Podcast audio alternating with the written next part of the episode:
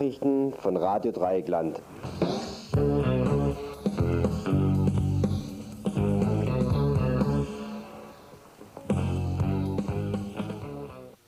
Hallo liebe Hörer und Hörerinnen von Radio Dreieckland. Ich begrüße euch recht herzlich zum Info am Montag, den 11. Juni 1990. Im Mittelpunkt der heutigen Sendung steht Peru. Das jedoch nicht so sehr, weil heute die Wahlergebnisse bekannt wurden, sondern es ist eher zufällig, dass unsere Sendung an dem Tag stattfindet, an dem ein neuer Präsident in Peru gewählt worden ist. Schwerpunkt der heutigen Sendung ist ein Gespräch mit Luis Zambrano. Luis ist Priester in Puno am Titicacasee und Mitglied im Solidaritätsvikariat, das die Menschenrechtsverletzungen in Peru anprangert. Wir sprachen mit Luis Zambrano über Menschenrechte in Peru, die Situation der Campesinos und welche Rolle dabei die internationale Entwicklungshilfe spielt. Im Studio sind Ralf und Martin. Verantwortlich für die Sendung ist Ralf. Ihr könnt hier im Studio jederzeit anrufen unter der Nummer 31 028 31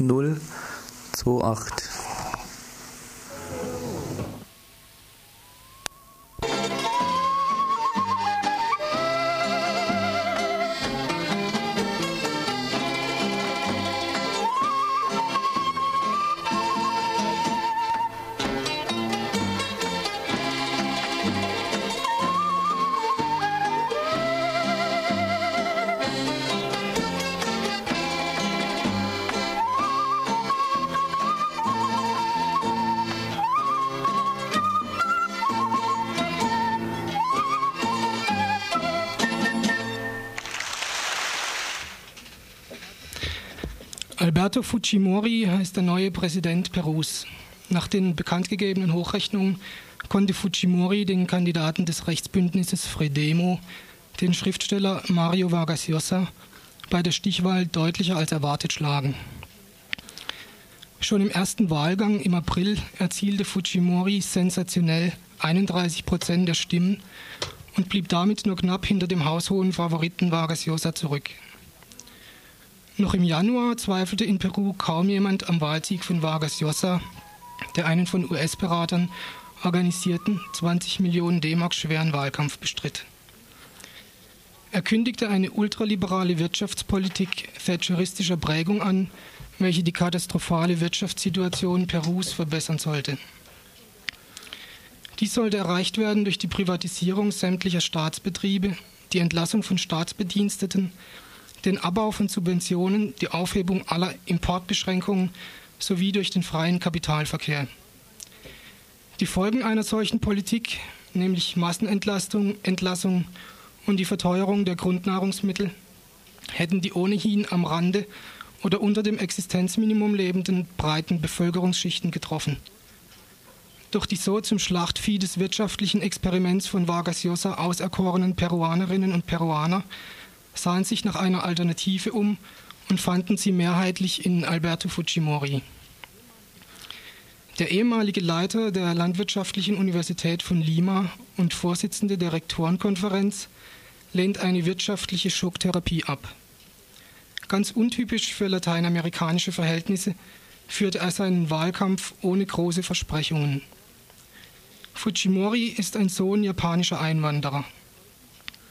Als solchem schlugen ihm im Wahlkampf massiv der Rassismus der weißen Oberschicht Perus entgegen. Doch die nicht weiße Mehrheit der peruanischen Bevölkerung fand an dem bescheiden auftretenden Fujimori mehr Gefallen als an dem arroganten Vargas Llosa. Dessen Verständnis von Volksnähe trat zutage, als bekannt wurde, dass er sich für einen Wahlkampfwerbespot im Garten seiner Villa ein Elendsviertel als Attrappe hatte nachbauen lassen. Schließlich scheiterte auch der katholische Klerus mit seinem Versuch, die fast durchweg katholische Bevölkerung gegen Fujimori aufzubringen. Der ist zwar selbst auch Katholik, ließ sich im Wahlkampf jedoch von evangelischen Kirchen unterstützen. Ein großer Teil des peruanischen Klerus ist mit der Oligarchie eng verbunden. Sieben peruanische Bischöfe gehören der Opus Dei an.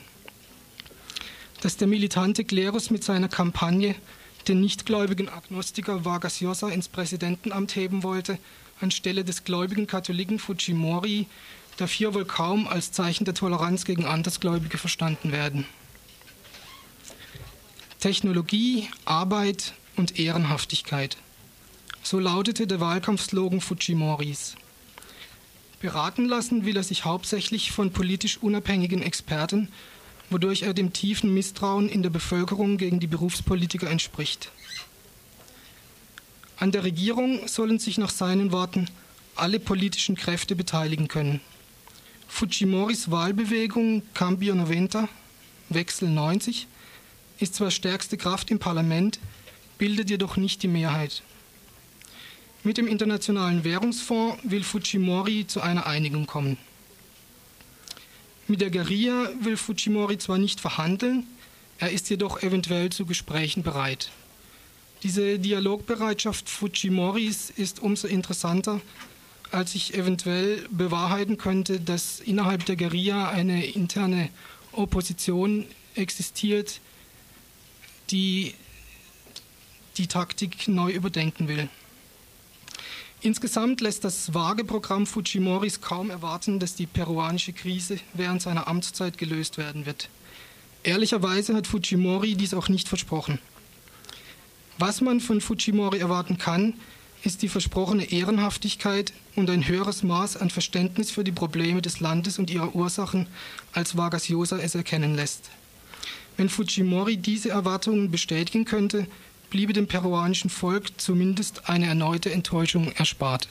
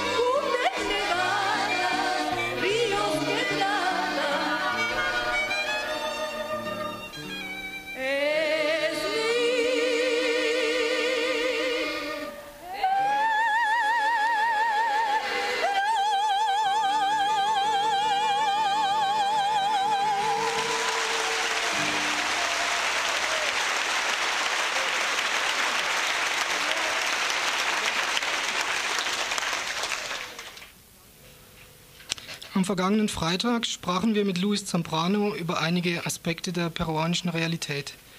Luis Zambrano ist peruanischer Priester, Lehrer und Schriftsteller.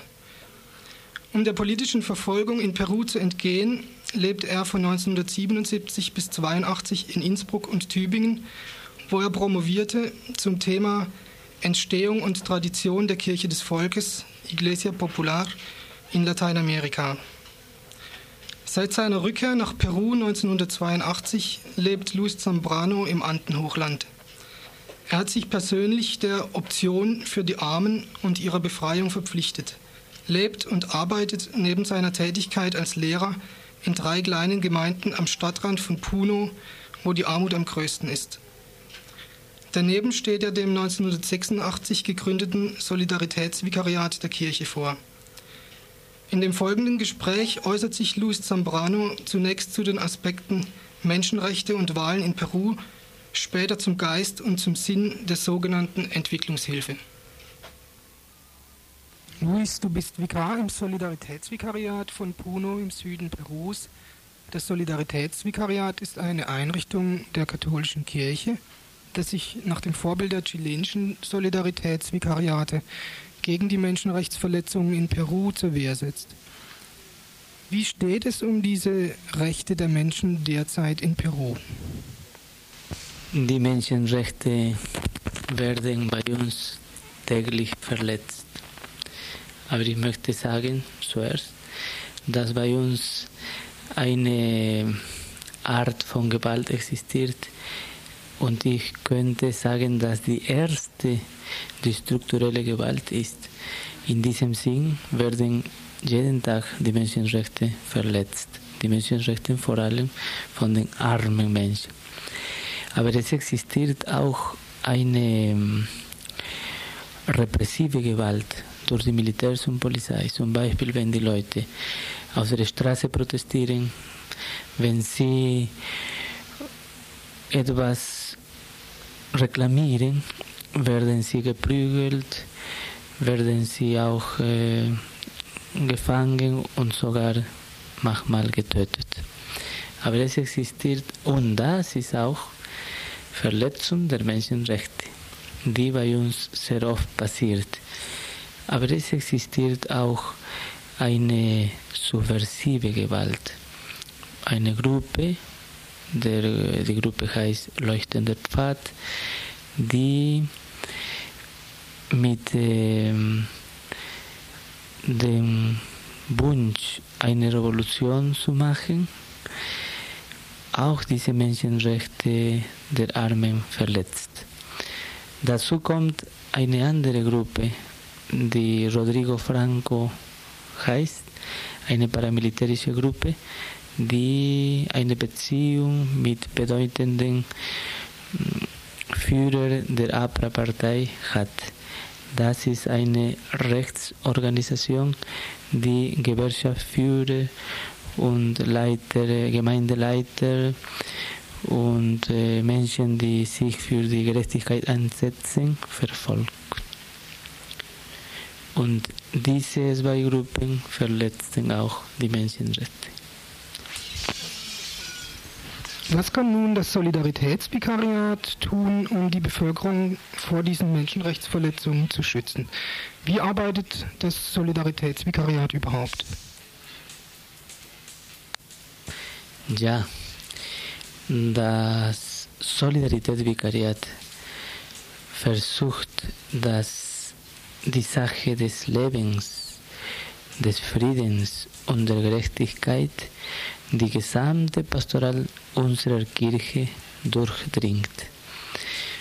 Und das bedeutet in der Tat, dass die Kirche als solche auf der Seite der verarmten Menschen bleiben darf. Und wenn dieses Leben in Gefahr ist, nicht schweigen muss. Es gibt äh, mehrere Dinge, die dieses Vikariat macht, zum Beispiel Erziehungs- und Bildungsarbeit zum Thema Gewalt, zum Thema Frieden, Gerechtigkeit, Menschenrechte. Auch eine öffentliche Arbeit, besonders Anklage von Verstößen gegen die Menschenrechte und auch eine Reflexion und Analyse der Rolle und Funktion der Kirche in Bezug auf Menschenrechte. Und dieses Vikariat durch das Team begleitet jede Gemeinde und jeden Mitarbeiter, der in schwierigen Umständen lebt. music.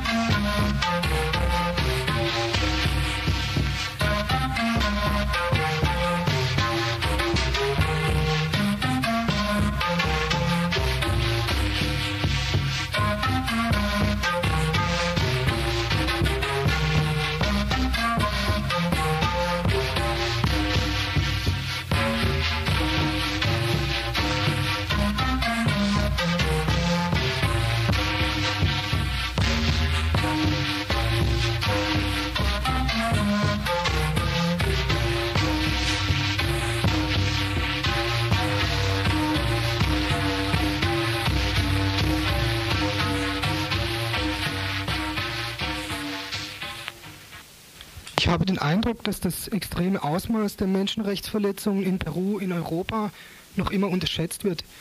Den wenigsten Leuten ist wohl bewusst, dass in Peru in den letzten Jahren mehr Menschen verschleppt wurden und mehr Menschen verschwunden sind als in irgendeinem anderen Land.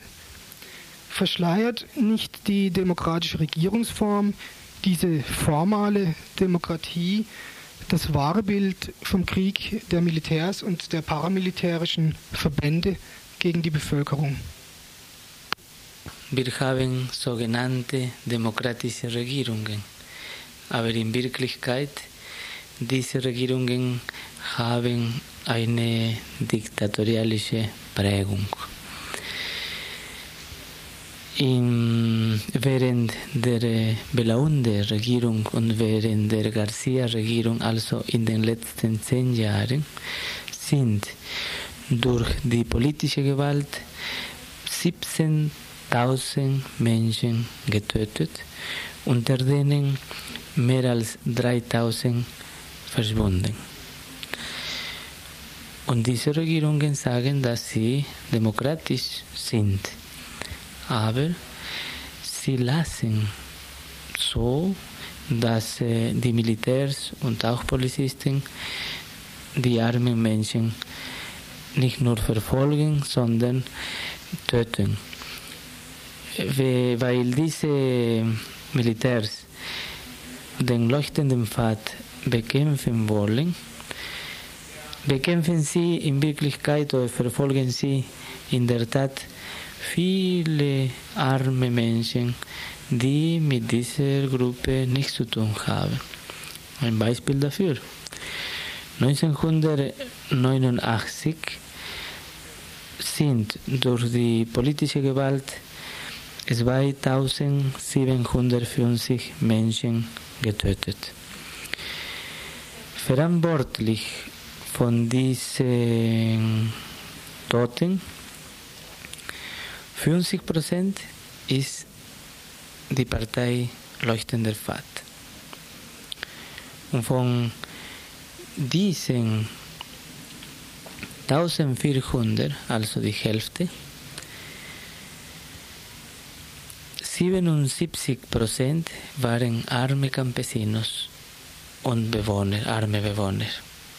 13 Prozent waren Behörden und Funktionäre, 4 Prozent Professionelle, 5 Prozent Polizisten und 1,5 Prozent Militärs. Es ist so, die Militärs kämpfen gegen diese Partei und umgekehrt. Das arme Volk ist in der Mitte und leidet darunter. Die am meisten sterben sind die armen Menschen in unserem Gebiet, die armen Campesinos. Die USA unterstützen die militärische Drogenbekämpfung, vor allem im Uayaga-Tal, wo hauptsächlich die Drogen angebaut werden. Besteht nicht die große Gefahr, dass die finanzielle militärische Unterstützung auch zu einer weiteren Eskalation führt im Krieg, auch gegen die Bevölkerung? Genau. Die USA haben kein Interesse an das Leben unseres Volkes. Sonst würden die USA nicht imperialistisch sein. Sie beuten unsere Länder aus und wenn sie Geld für die Bekämpfung der Droge ausgeben, ist nur, nur für ihr eigenes Interesse. Und das ist klar, dass äh, USA wollen jede Schrei nach der Freiheit, jeden Versuch nach Gerechtigkeit durch verschiedene Mittel zu bekämpfen. Und das ist sichtbar überall, vor allem in Zentralamerika zurzeit. Welche Rolle spielte die Frage der Menschenrechte im Wahlkampf in Peru?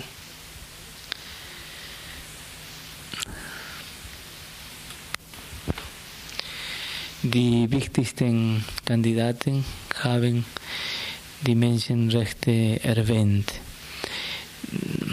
Mario Vargas Llosa, Vertreter der reichen Kräfte oder der Rechtskräfte, hat versprochen, dass er die Menschenrechte der Peruaner respektieren wird. Aber ich frage mich, wie kann er die Menschenrechte aller Peruaner respektieren, wenn er für die Ausbeutung dieses Volkes ist? Der andere Kandidat, Alberto Fujimori, hat auch über die Menschenrechte gesprochen und er hat, hat auch gesagt, dass er die Menschenrechte respektieren wird. Er hat eine Chance, weil er parteilos ist und weil er bei dem Wahlkampf nicht so arrogant war wie der andere. Und er hätte die Chance, alle Politiker zu rufen und vernünftig über dieses Problem zu sprechen und vielleicht gäbe es eine Möglichkeit, auch einen Dialog mit leuchtender Pfad zu beginnen.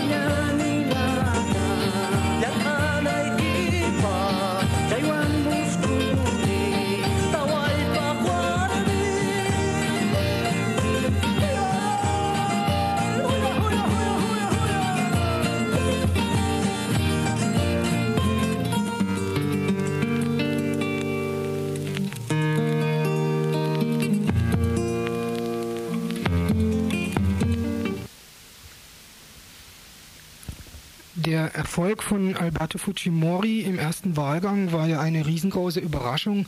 Er hat als relativ unbekannter Kandidat und ohne die horrenden finanziellen Mittel, die Mario Vargas Llosa zur Verfügung standen, fast ebenso viele Stimmen erhalten wie der haushohe Favorit. Was hat die Leute bewegt, Alberto Fujimori zu wählen? War das eine Anti-Vargas Llosa-Wahl, also ein Protest gegen die Arroganz der Reichen und der Mächtigen? Oder hat es Alberto Fujimori verstanden, neue Hoffnungen auf eine Bewältigung der Krise in Peru zu wecken, indem er zum Beispiel ankündigte, sich als Präsident nicht von den Berufspolitikern, sondern von unabhängigen Experten beraten zu lassen. Was du gesagt hast, äh, stimmt. Aber ich würde das Folgende betonen. Viele Peruaner sind irgendwie müde mit den bekannten Politikern, mit den Parteien, die sie schon lange kennen und unter denen sie gelitten haben und noch leiden. Und es ist so, diese Politiker, die, die, das Volk hat kein besonderes Vertrauen mehr zu diesen Politikern.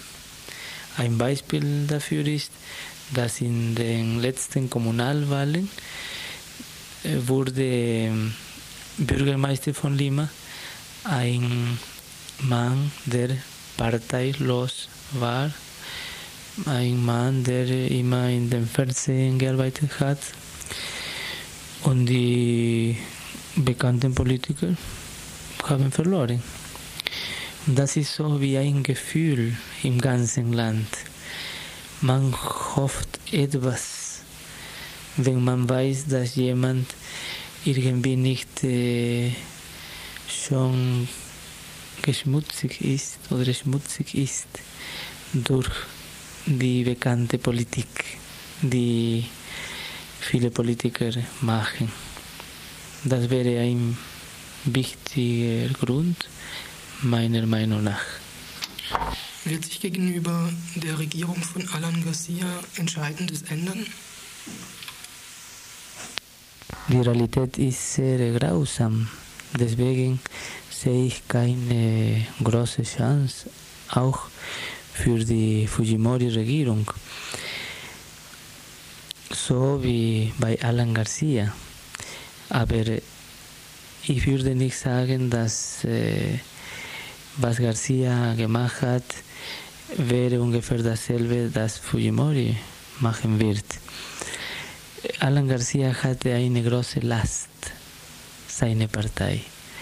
Seine Partei ist die älteste Partei, mehr als 60 Jahre alt, die untreueste Partei Partei zu dem Volk. Diese Partei hat auch mit reichen Leuten gearbeitet, weil die Partei immer nur die Macht gesucht hat. Und in den letzten fünf Jahren hat diese Partei äh, die vollende Macht gehabt, aber hat so viele schlechte Dinge gemacht, dass die Lage von Peru in diesen fünf Jahren noch schlimmer geworden ist.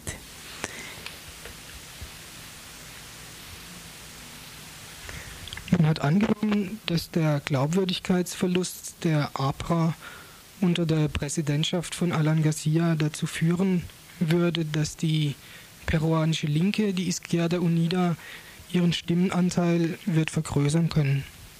Die Izquierda Unida hatte auch Teilerfolge bei den Kommunalwahlen, bei den Präsidentschaftswahlen ist nun das Gegenteil eingetreten. Die Izquierda Unida hat kaum über 10 Prozent der Stimmen erreicht. Wie ist dieser Misserfolg zu erklären? Eine Sache ist, dass diese Linken auch zu den bekannten Politikern äh, gehören. Also, was diese Politiker machen. Es gibt kein besonderes Vertrauen. Vor allem als die Izquierda Unida sich getrennt hat. Und diese Trennung war einige Monate vor dem Wahl. Und das ist die Antwort von vielen Peruanern, dass eine solche Izquierda Unida nicht wollen. Weil in Wirklichkeit jetzt ist keine Izquierda Unida, sondern eine gespaltene äh, Linke oder Izquierda.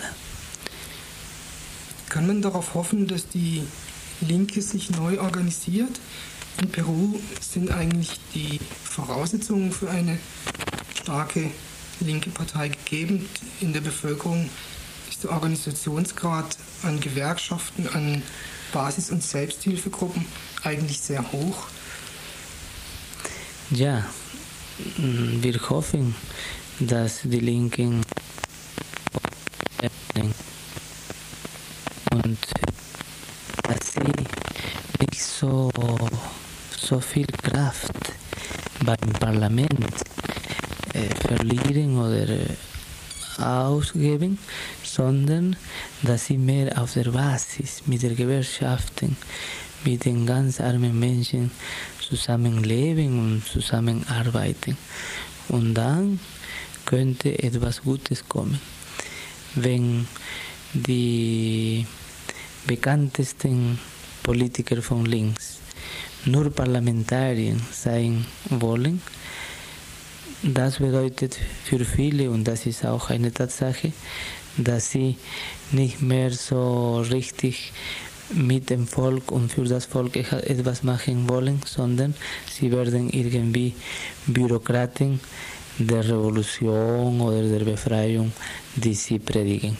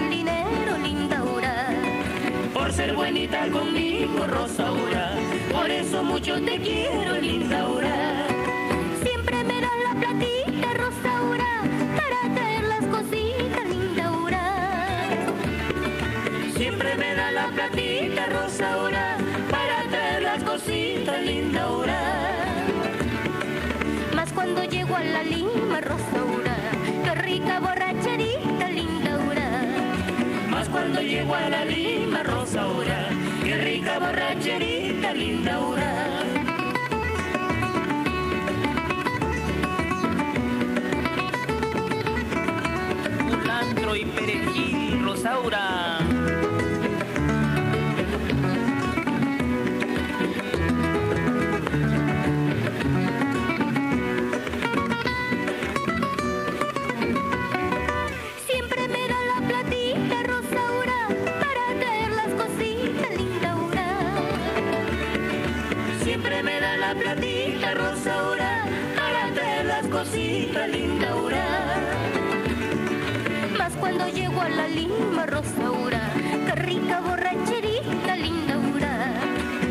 cuando llego a la linda rosa hora. Qué rica borracherita, linda hora. Y como no te de querer, cholita, como no te voy a amar, mamita, al verte tan buena moza vida, de cara tan regular. Y como no te de querer, cholita, como no te voy a amar, mamita, al verte tan buena moza vida, de cara tan regular. Y como no te de querer, cholita, como no te voy a amar, mamita, al verte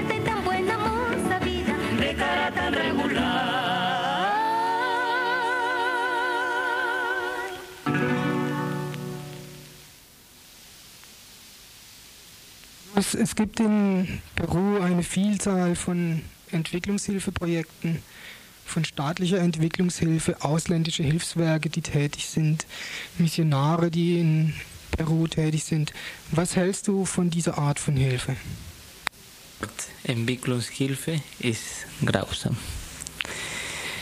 Und wenn man so spricht, ich, ich bin sicher, dass du in Anführungszeichen Entwicklungshilfe gesagt hast, aber wenn man so spricht, mm, ja, dieser Mensch, äh, äh, obwohl er das nicht äh, öffentlich sagt, versteht äh, mehr eine sogenannte Hilfe von oben nach unten, nicht?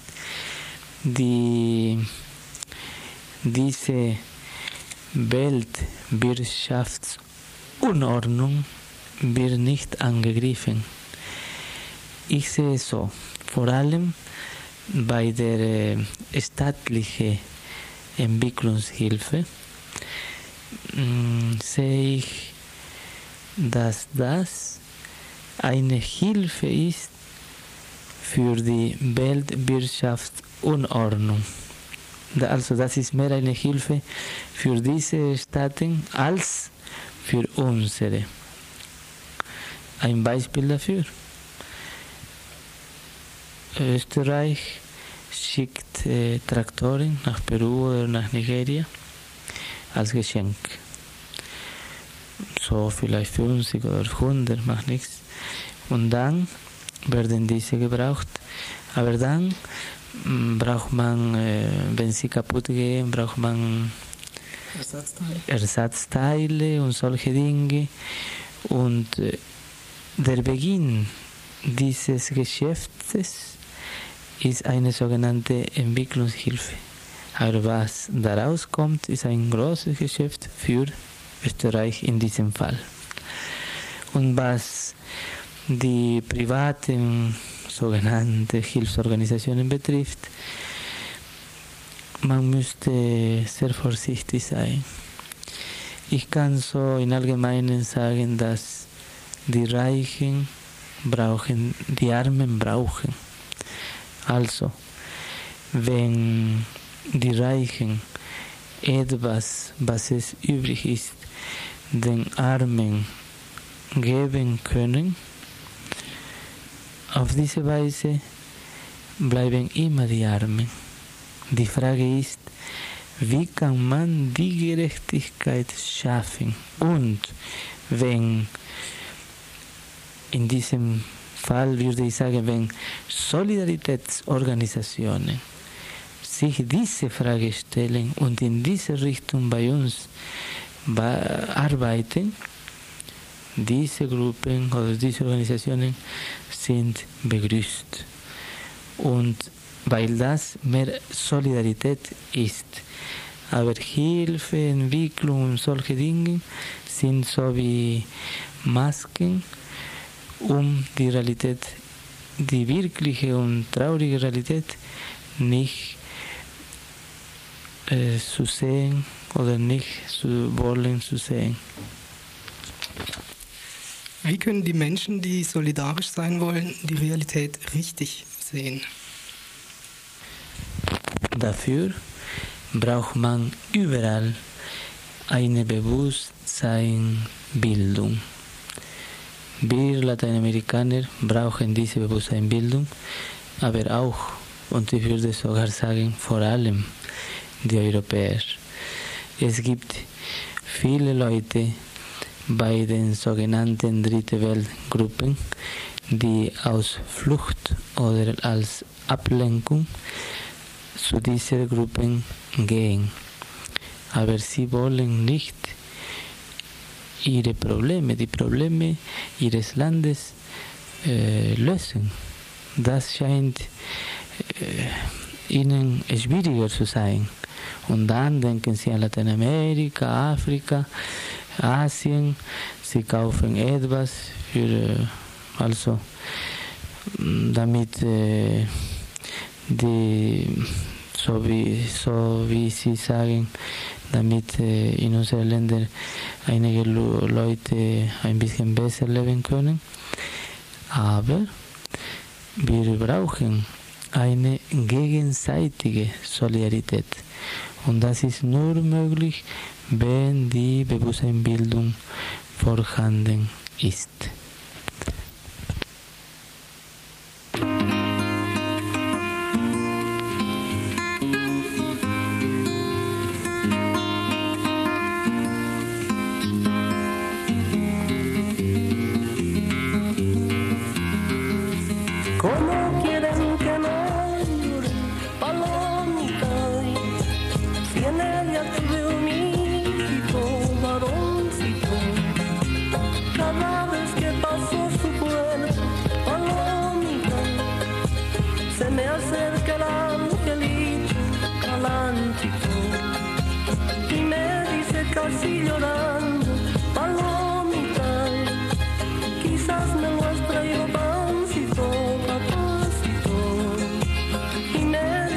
señora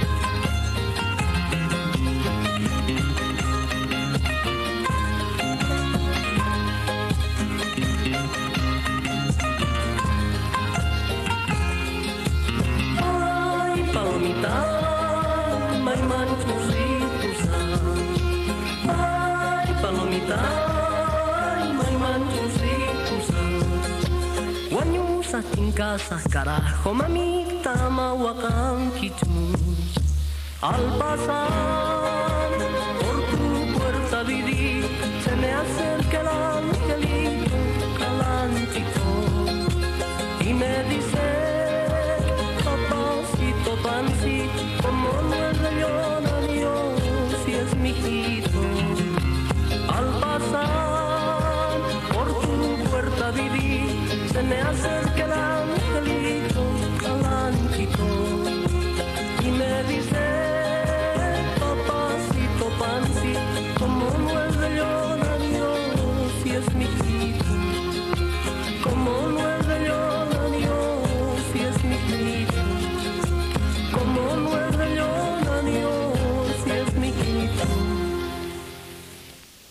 du bist auch als Schriftsteller tätig, hast mittlerweile drei Gedichtbände in Peru veröffentlicht. Zwei davon sind auch in Spanisch und deutscher Sprache in Deutschland veröffentlicht worden. Könnten wir eines dieser Gedichte von dir hören? ich die schwierige Situation in Peru, in Lateinamerika und in der Welt sehe, trotz allem habe ich Hoffnung und ich setze mich für die Gerechtigkeit mit Freude, weil ich Hoffnung habe. Das Gedicht heißt Ese día, mi niño. Niño que duermes en sombras maternales, aguardando los gritos de tu primera sangre. Niño que duermes unido a los latidos que en secreto cariño entreteje tu madre. Hoy quiero darte tal vez el primer sueño, rocío de esperanza que cubre el mundo entero. Llegará el día y no está tan lejano que de sagrados pechos aprenderán tus labios. Será ese día. De pechos maternales mamarás la justicia como leche que obliga. Ese día, mi niño, serás tú tan humano, tu madre será tu madre y yo hablaré por tus labios.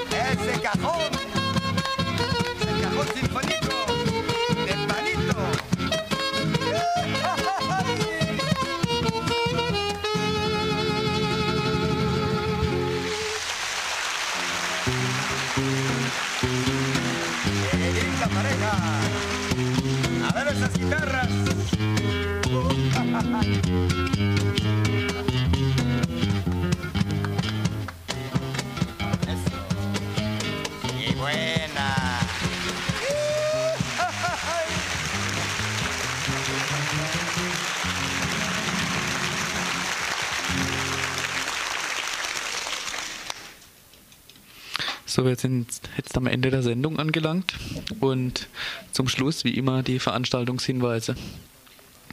Zuerst ein Veranstaltungshinweis zu Nicaragua. Hector Manta Mantamores und Evilia Sosa sind studieren an der Polytechnischen Uni in Managua und sind Präsident bzw. Präsidentin der UNEN, das ist eine nicaraguanische Studentenorganisation. Beide sind für zwei Wochen in Freiburg und machen folgende Veranstaltungen. Gleich morgen früh am Dienstag, den 12.06. um 11 Uhr an der Evangelischen Fachhochschule. Thema Frauen in Nicaragua. Der Raum ist bis jetzt noch nicht bekannt.